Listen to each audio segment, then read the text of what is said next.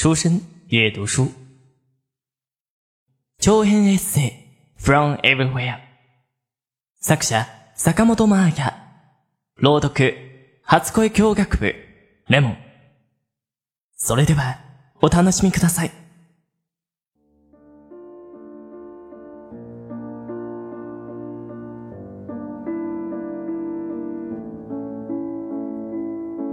ここへ来るまでにパリ、プラハ、ウィーン、ベネチアと回ってきました。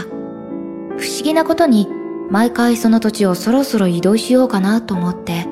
列車のチケットを買っていよいよ去る間際になってなんだか後ろ髪を引かれます。もしかしたらそれこそが今回の旅のテーマなのかもしれないと今思い始めているんです。国が変わる旅最初はよそよそしくて前にいた世界が恋しくなる。言葉も変わって、こんにちはやありがとうがなかなか出てこない。それがその地を去る頃には、お気に入りの公園やお店を見つけていたり、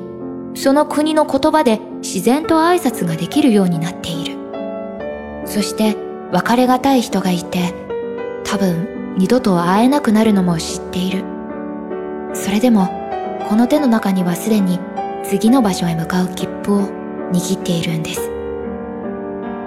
この前書いた探している場所について、ローマの山の上で私の中にある一つの考えが生まれています。私はどこか自分にとって特別な場所をずっと探している。旅はまだ途中だけど、今の段階での答えは、きっとその場所は everywhere なんじゃないかというものです。どこでもすべての場所に私は帰れる、呼ばれている、向かうことができる。ここではないどこか、それを探し求めていたけれど、どこであれ、この世界に特別でない場所なんてない。毎日が特別な日だし、誰もが特別な命を生きている。ただ、あまりにも近くにありすぎて、普段はそれに気がつかないだけなのかもしれない。私が呼吸し、立っている場所が全て特別なのだとしたら、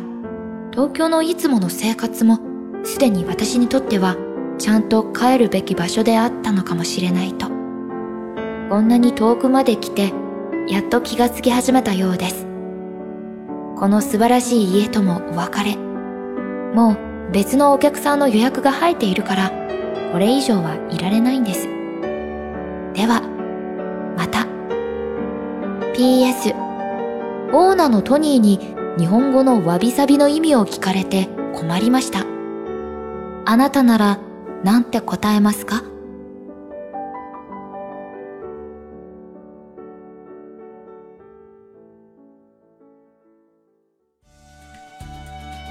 您现在收听到的声音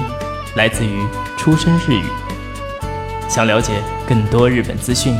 学习日语知识，欢迎关注微信公众号及新浪微博“出生日语初恋に遅刻日本語との初恋